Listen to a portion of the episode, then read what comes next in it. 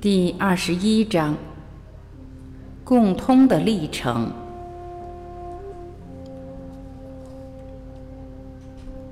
在我的家乡西藏东部，有一位老堪布住持，他在山里闭关修行了好多年。红卫兵宣布要处罚他，派了一个分队到闭关房逮捕他。堪布已老迈的无法走路，红卫兵就找了一匹老病的马让他骑。他们把他绑上马背，再拉着马回营。一上路，堪布就开始唱歌。红卫兵听不懂歌词，但和他一起被逮捕的僧侣后来说，他是在唱经验之歌。这悦耳的歌。从他正悟的深处和喜悦中油然而生。这一队人从山上慢慢蜿蜒而下，红卫兵默不作声，许多僧侣开始啜泣，堪布却一路唱歌。快抵达营区时，堪布停止歌唱，闭起眼睛，一队人默默前进。当他们跨入营区大门时，发现堪布已经圆寂了，他已经静静地离开了肉体。到底是什么让他在面对死亡时还能如此的平静呢？到底是什么让他在生命的最后时刻还能喜悦而无惧地歌唱呢？也许他唱的歌就像十四世纪。大圆满大师龙钦巴的最后遗言：“纯净之光。”在一个无云的夜空，众星之主满月即将升起。莲花生大时，我慈悲之主的脸引我靠近，表示温柔的欢迎。我对于死亡的喜悦，远远大于商家在海上。大发利市的喜悦，或众神吹嘘沙场凯旋的喜悦，或圣人深入禅定的喜悦。因此，有如一位在时间来到时就踏上征途的旅人，我将不再留在这个世间，我将安住于无死的极乐堡垒中。我的这一世已尽，我的业已消。祈祷所能带来的利益已经用罄，世间的事业已经完成，这一世的表演已经结束。在一瞬间，我即将在纯净广袤的中阴境界中认证出我心性的显现。现在，我很快就要登上本初圆满基础地的位子。在我身上发现的财富，已经使很多人的心快乐。我利用这一世的福报，体悟解脱之道的一切利益。我高贵的弟子们，这段时间我一直跟你们在一起，分享真理的喜悦已经弥漫我全身，让我心满意足。现在我们这一世的一切因缘即将结束，我是一个毫无目的的乞丐，即将随其意愿离开人间。不必为我悲伤，反而要继续不断祈祷。这些是我心里的话，说出来帮助你。想象它们如莲花之云。而你在千境心中，如同蜂蜜钻进其中，吸吮超越的喜悦。愿轮回六道的一切众生，通过这些话的大利益，在本初圆满的基础地中证悟涅盘。毫无疑问，这些话一定是出自。获得最高正悟的修行者，正悟带给他喜悦、无惧、自由和智慧，这也正是教法和人生的目标。我想到龙钦巴等大师，也想到我的上师讲扬钦哲仁波切、敦珠仁波切、顶果钦哲仁波切。我想象这些获得最深正悟的大师，如庄严的高山之鹰，翱翔于生死之上，看到生死的本来面目，了悟了生死神秘而复杂的相互关系。通过高山之鹰的眼睛，也就是以正悟的观点来看，望下俯视的景色。原先我们想象存在于生和死之间的界限都已经交融而消失了。物理学家戴维·伯姆把实相描述为在流动的运动中未破损的整体，因此大师们所见就是那个流动的运动和那个未破损的整体。我们以愚痴称呼的生。以愚痴称呼的死，都只不过是整体和那个运动的不同层面而已。这是中阴教法展现给我们的广大而具有转化作用的见地，也呈现在无上大师们的生命之中。中阴的显露，因此。通过正悟的眼睛来看死亡，就是把死亡放在这个整体的脉络中来看，把它看成无始无终的变动中的一部分，而且只是一部分而已。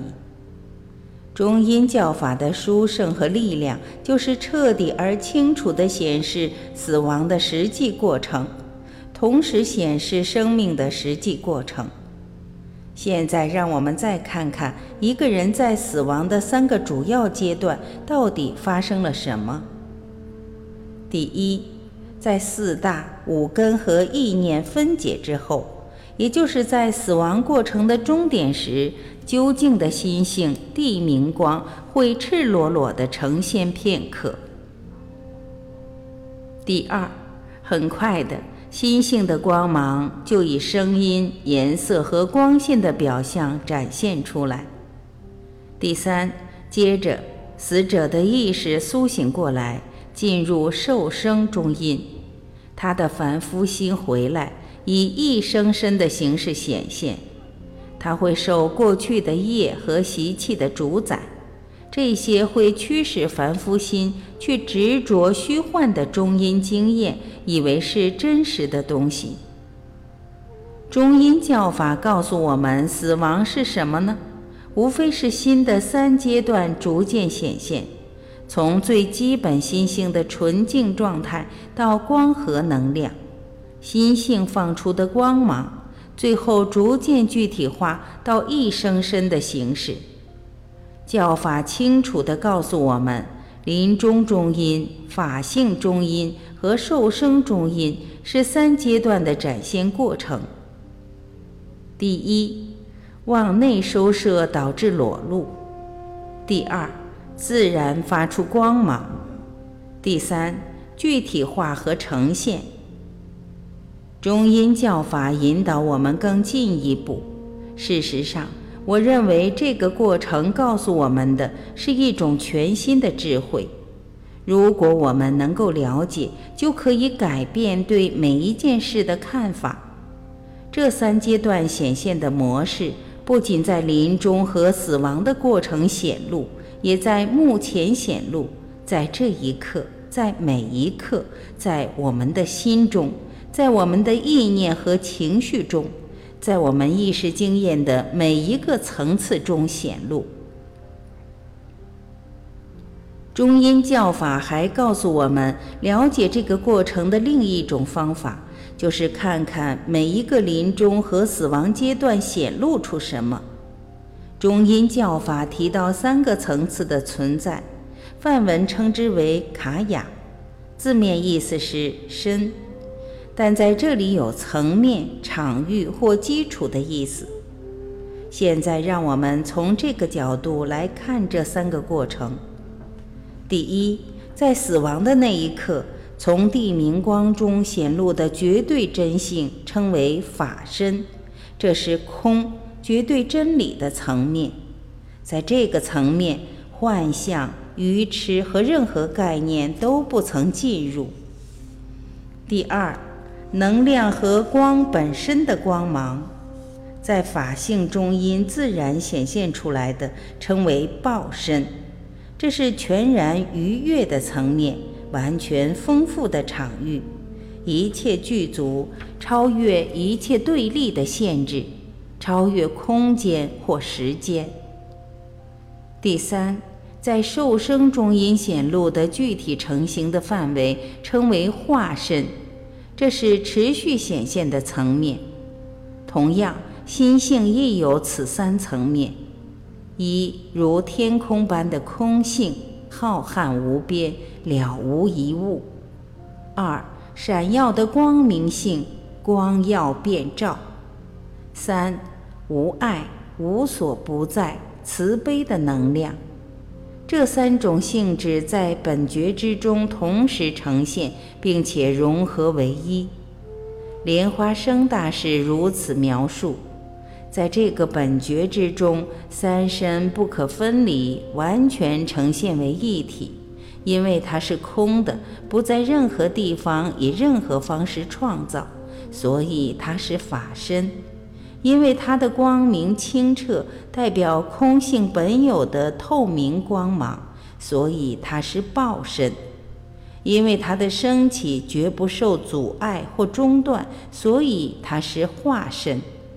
完整无缺、融合唯一呈现的这三身是它的本质。因此，三身和正悟心的三个本具层面有关联。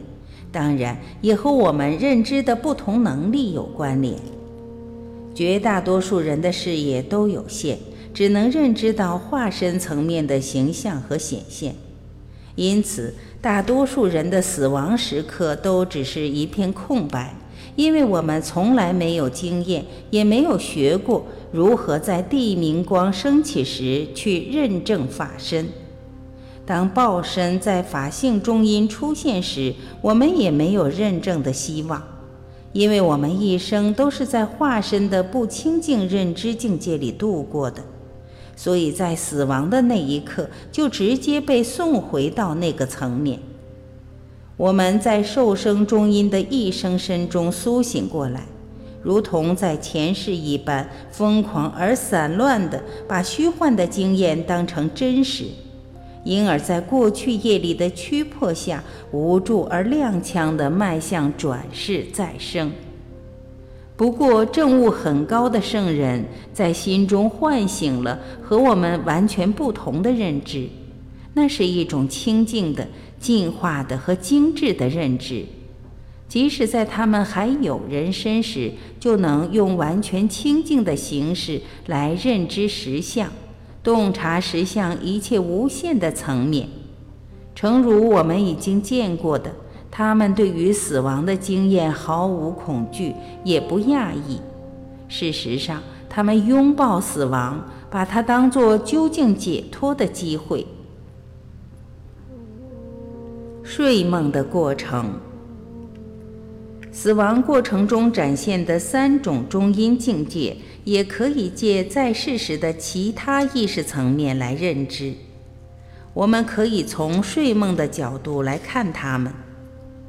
当我们入睡的时候，五官知觉和粗意识消失了，而绝对的心性，我们可以称为地明光，将会短暂的裸露。接着会有一个意识层面，可以比喻为法性中阴。微细的，让我们几乎觉察不到它的存在。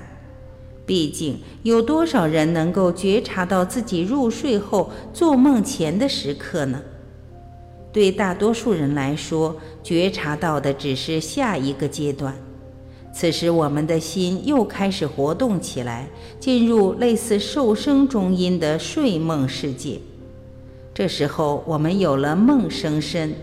受清醒时的习性和行为影响，并被塑造的各种梦经验，被我们当作具体真实的，而非梦境。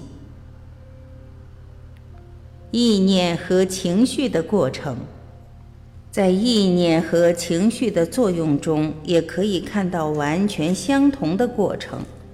它们升起的方式是：地明光，绝对的心性，是心性的本初状态，存在于任何意念或情绪产生之前。在地明光的无限空间中，一种基本能量开始搅动。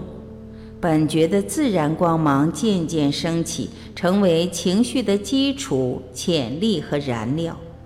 这种能量变成情绪和意念的形式，驱使我们行动，让我们累积业。当我们能够熟悉禅修时，就可以清晰地看到这个过程。当意念和情绪逐渐安静下来，消失和融入心性时，我们也许可以瞥见心性本觉的本初状态，然后我们觉察到，从心性的寂静安宁中会有升起和能量展开，这是它的自发光芒。如果那个能量的产生引起任何执着时，能量必然凝结成意念形式，又把我们带回概念和心智的活动中。日常生活的过程。现在我们已经知道这个过程如何在睡梦中进行，如何形成意念和情绪。再让我们看看它如何在日常生活经验中运作。最好的方式就是仔细观察一个喜悦或愤怒的动作，检视那个动作之后，你将发现，在任何情绪升起之前。总是有一个空间或间隙，在情绪的能量有机会升起之前的孕育时刻，是一个清净本初觉察的时刻。如果我们能够的话，就可以在此刻瞥见真正的心性。若能如此，在一瞬间，愚痴的符咒就会被破解，我们完全解脱了执着的任何需要或可能。甚至连执着的观念都变成荒谬多余的，在那个间隙的空白中，可以发现卸下任何观念、架构或概念后的喜悦。然而，我们却逃避它，反而在根深蒂固的习气驱策下，接受熟悉的、具有安慰作用的情绪发作，执着于这种不可靠的安全感。因此。这就是从心性升起原本清净的能量凝结成情绪形式的过程，而它本具的清净性就被我们的轮回观污染和曲解，形成持续不断的散乱和迷惑。诚如我指出的。如果检视生命中的各个层面，就可以发现我们在睡梦、意念和情绪中如何一再重复与各种中音相同的过程。不管是生是死，在意识的各种层次中，我们一次又一次地历经各种中音境界，而中音教法告诉我们。正是这个事实提供了我们现在及死亡时无限解脱的机会。教法显示，中阴的特性、形式和独特的过程，提供给我们的不是解脱的机会，就是继续迷惑的可能。因为整个过程的每一部分，同时教给我们解脱和迷惑的机会。中阴教法为我们打开一道门，告诉我们如何走出那无尽的生死轮回，那生生世世反复不已的愚痴。更告诉我们，在这个生死不已的中阴过程里，只要能够认证并安住于心性之中，或甚至只要能够对我们的心有某种程度的控制。就能够通过那道门走向解脱。根据你所处的中阴阶段，根据你对心性见的熟悉程度，以及你对自己的心、念头和情绪的了解深度，认证的方式也会不同。不过，中阴教法也告诉我们，心在我们活着时发生的情况，也正是死亡时在中阴境界会发生的状况。因为基本上生和死并没有什么差别，在未破损的整体和流动的运动中，生和死是一体的。因此，十七世纪最有成就的西藏大师哲里纳哲朗措，就以我们目前对于意念。情绪、心和认知的性质的了解，来说明四种中因：此生、临终、法性和受生的修行法要。把这些无数的不同面貌看成是梦，是你的心的投射，虚幻而不真实。不要执着任何事情。安住在本觉的智慧中，超越一切的概念，这是此生中因的修行法要。你很快就会死的，那时候一切都不能真正帮助你。你在死亡中经验的，只是你自己的概念思考。不要建构任何意念，让它们消失。融入你广袤的本觉的觉察中，这就是临终中因的修行法要。对于任何现象的生灭或好坏的执着，都是你的心。这个心不管升起什么意念，本身就是法身的自发光芒。不要执着于意念的升起，不要由此形成概念，不要接受或拒绝它们。这就是法性中因的修行法要。轮回是你的心，涅槃也是你的心，一切苦乐和一切迷惑都只存在于你的心，必须控制你自己的心。这就是受生中因的修行法要。现在可以仔细的探讨某一个中音，来看看我们的禅定修行，我们对于情绪和意念的了解，与我们在那个中音的经验如何密切相关。同时，也可以看看那个中音的经验如何反映在日常生活中。也许法性中音最值得研究。在这个中音即将变成情绪的纯净能量，以心性的本具光芒自然地开展出来，而情绪就是现代人主要的、几乎挥之不去的执着。真正了解情绪的本质，就能在解脱大道上有长足的进步。禅定的最深目标，是为了能够安住在本觉的状态中，借以体悟，不管心中升起什么意念，都只不过是本觉的展现，如同太阳和它的百万光芒是一体而不可分离的。诚如泽里纳哲朗措对于法性中因的描述。对于任何现象的生灭或好坏的执着，都是你的心。这个心本身就是法身的自发光芒。因此，当你在本觉的状态中时，当意念和情绪升起时，你要正确的认证它们的本来面目和来源。如此，则不管升起的是什么，都是那个智慧的自发光芒。不过，如果你失去本觉原始的纯净的觉察力，而无法认证升起的一切，它就跟你隔开，有所区分了。它会继续形成我们所谓的意念或情绪，这就是二元对立的产生。为了避免这一点及其结果，就要像泽里纳哲朗措说的，不要执着意念的升起。不要由此形成概念，不要接受或拒绝它们，这就是法性中因的修行法要。你和你心中意念之间的区隔以及产生的对立，在死后会特别显著。这说明了，如果我们对心中升起的意念的真实性质没有认证，那么在法性中因显现的声音、光和光线。就会把令人惊吓的外来现象变成客观实相。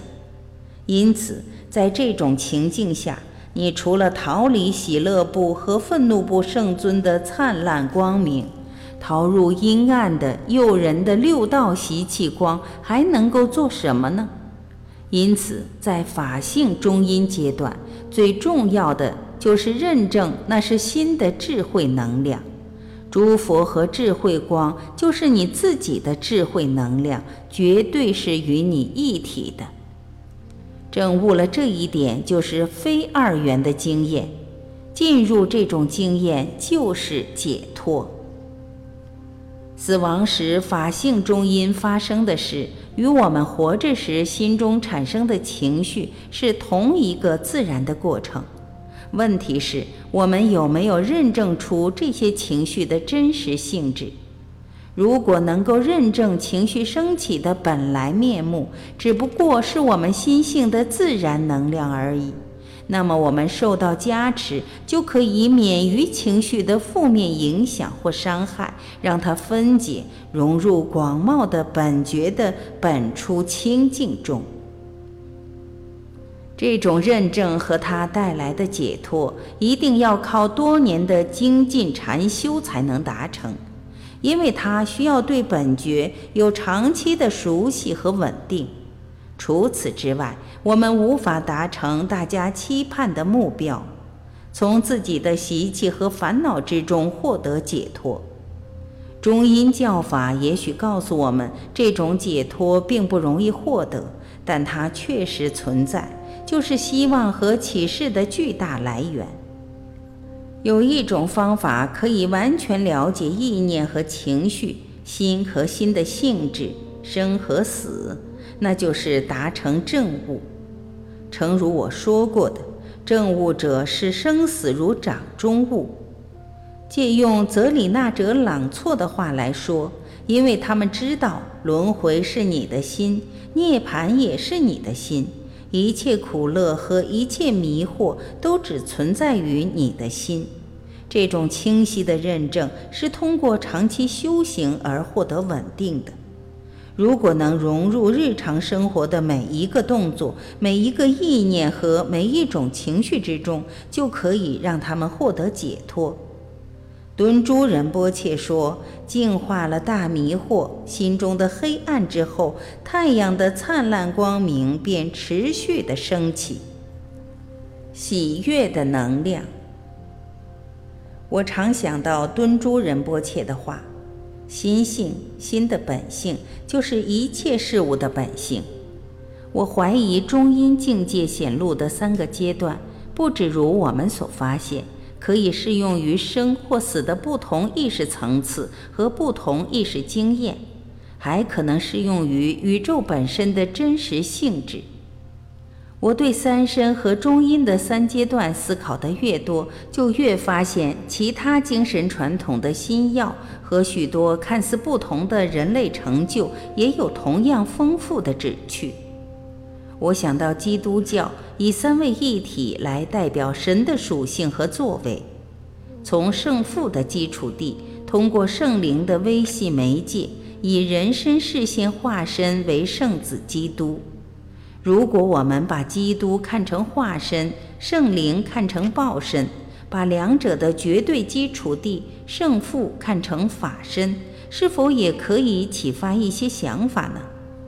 在藏传佛教里，转世的诸古本来的意思就是化身，它是慈悲正悟的能量重复出现的象征和活动。这种了解不是类似基督教中耶稣化为人的观念吗？我也想到，印度教把神的性质分为三个层面：显现、心识和妙乐。印度教认为神是这三种力量同步极乐的爆发，它们与三身也有很有趣的对比。报身也许可以比喻为神性中的妙乐能量，化身为神性中的显现，法身为神性中的心识。印度艾勒凡塔石窟巨大的湿婆神雕像有三张脸，它代表神的三张脸。看过的人将可略知印度教对神的荣耀和庄严的想法。这两种精神传统对于神的本体、属性和事业的看法，与佛教对于各个彼此重叠的生命层次的看法有所不同，却又有类似的联想。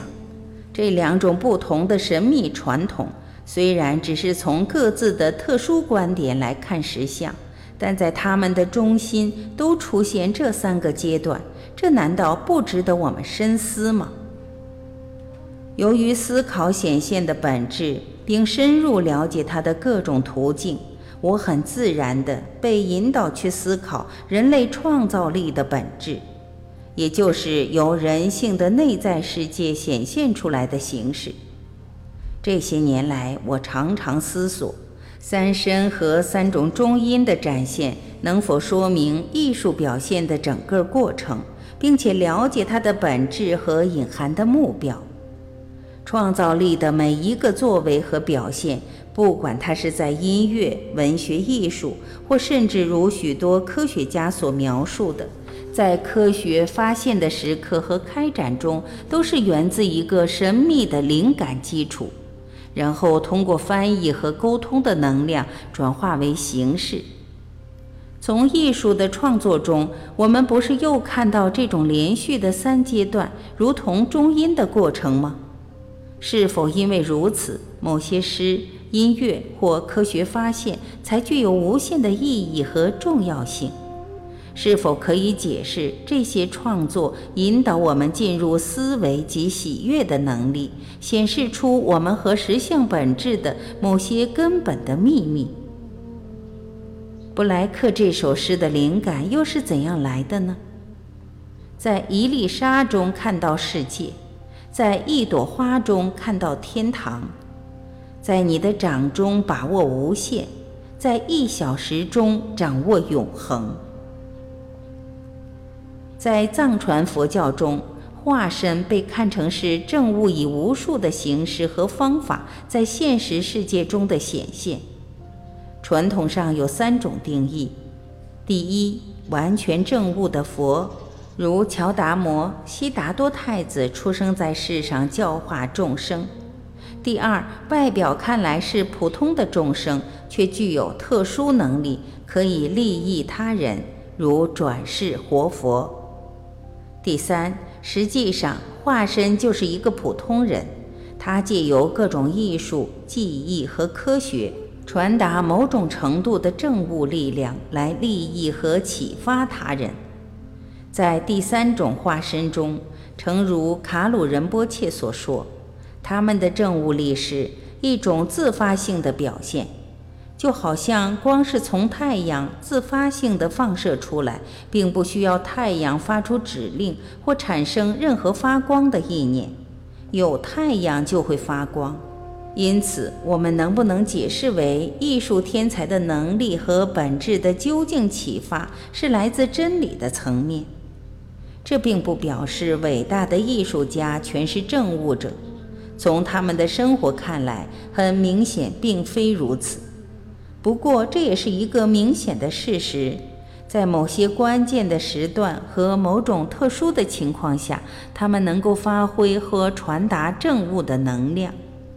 任何人只要认真倾听贝多芬或莫扎特的伟大作品。就无法否认他们的作品有时似乎正在呈现另一个层面，不是吗？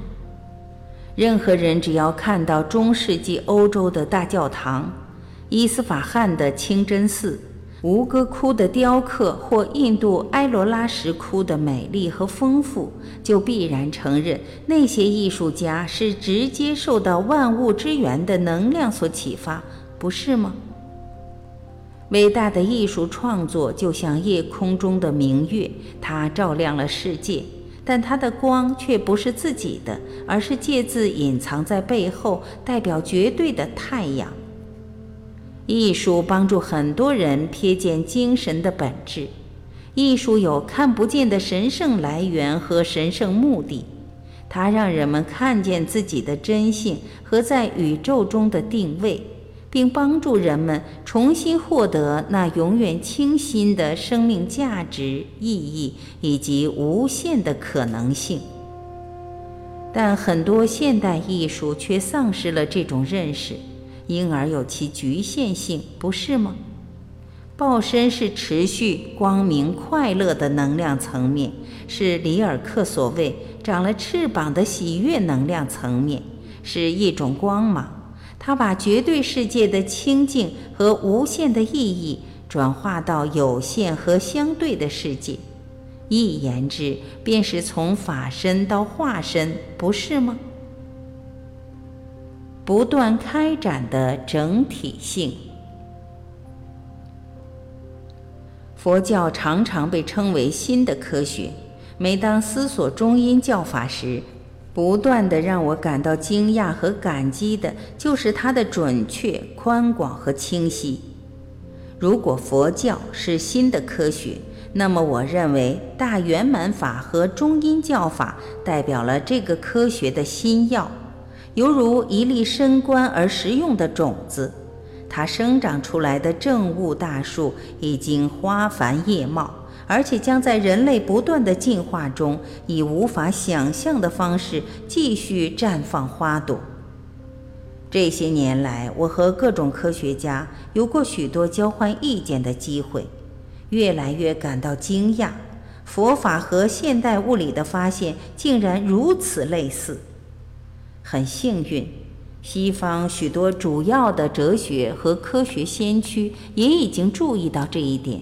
正努力研究，他们觉得从神秘主义、心和意识的科学和各种物质科学间的对话，就可能产生新的宇宙观和责任观。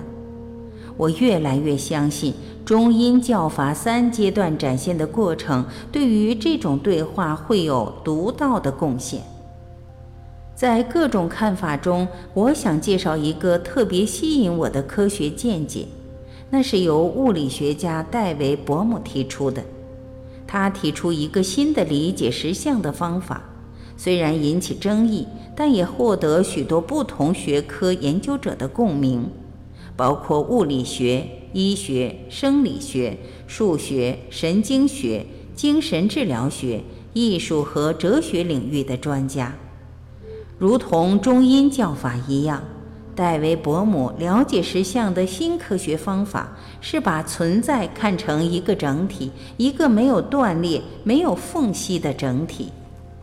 他认为，在宇宙间运作的多面向的动态次序主要有三个层面，最明显的是由物质、空间和时间组成三度空间的世界，他称为明显的或开展的次序。这个次序是从哪里开展出来的呢？他认为是从一个普遍的整体的场域，一个超越时间的基础，即他所称隐含的或包藏的次序。它是全然涵盖整体经验的背景。他看到这两个次序之间的关系是一个连续的过程，在明显的次序中开展的，又会再度包藏回隐含的次序中。至于把这种过程组织成各种结构的原动力，他主张这是他喜欢用的字眼，因为他的整个哲学认为观念必须经由自由对话才能产生，而且可以常常改变。一个超隐含的次序，这是一个更微细而无限的面相。这三个次序与三身和四种中音，不正是鲜明的对比吗？诚如戴维·伯姆所说的，首先，隐含的次序的整个概念是借由无形经过明显化或开展的过程来讨论有形来源的一种方法。戴维·伯姆把量子物理学探讨物质的方法扩展到对意识的研究上，我也受到这种想象力的启发。当科学更开放、更先进时，我认为这一步会越来越需要。